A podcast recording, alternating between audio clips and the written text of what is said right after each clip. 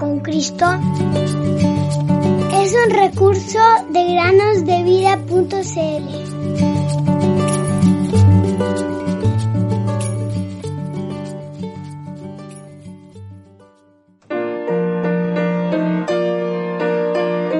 Y les dijo, ¿por qué estáis así amedrentados? ¿Cómo no tenéis fe? Entonces temieron con gran temor y se decían el uno al otro, ¿quién es este que aún el viento y el mar lo obedecen? Marcos 4, 40 y 41. Hola niños, bienvenidos a un nuevo día para meditar en el podcast Cada día con Cristo. ¿Alguno de nuestros oyentes toca algún instrumento musical? Es muy lindo poder ver a alguien tocar, ¿cierto? Y ver también cómo se aprende de rápido cuando hay deseos y se es constante, claro.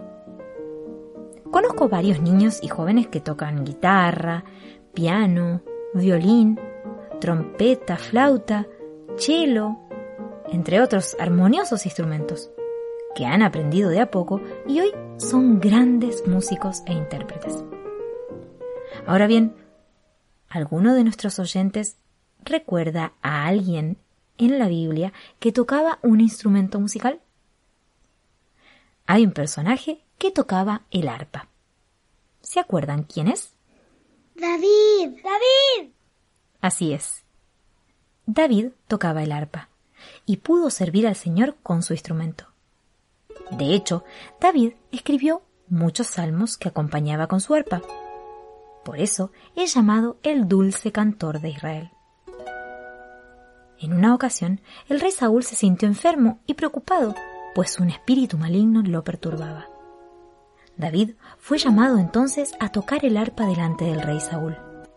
Leemos que cuando David tocó el arpa, el rey Saúl se calmaba y se ponía bien, y el espíritu malo se apartaba de él.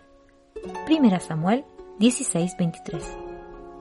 David pudo ayudar con su música para calmar al enfermo. Algunos de nosotros tenemos amigos enfermos. Algunos de ellos son incluso ancianos que viven solos en hogares o residencias para ancianos. A veces no reciben ninguna visita en mucho tiempo y se sienten solos. ¿Qué podrías hacer para ayudar a un amigo enfermo, sea joven o sea mayor? Tal vez puedes escribirle una carta, o regalarle, o dibujarle algo. O quizá con los avances de la tecnología puedes grabar un video y mostrárselo, con saludos de tu familia, su familia o amigos.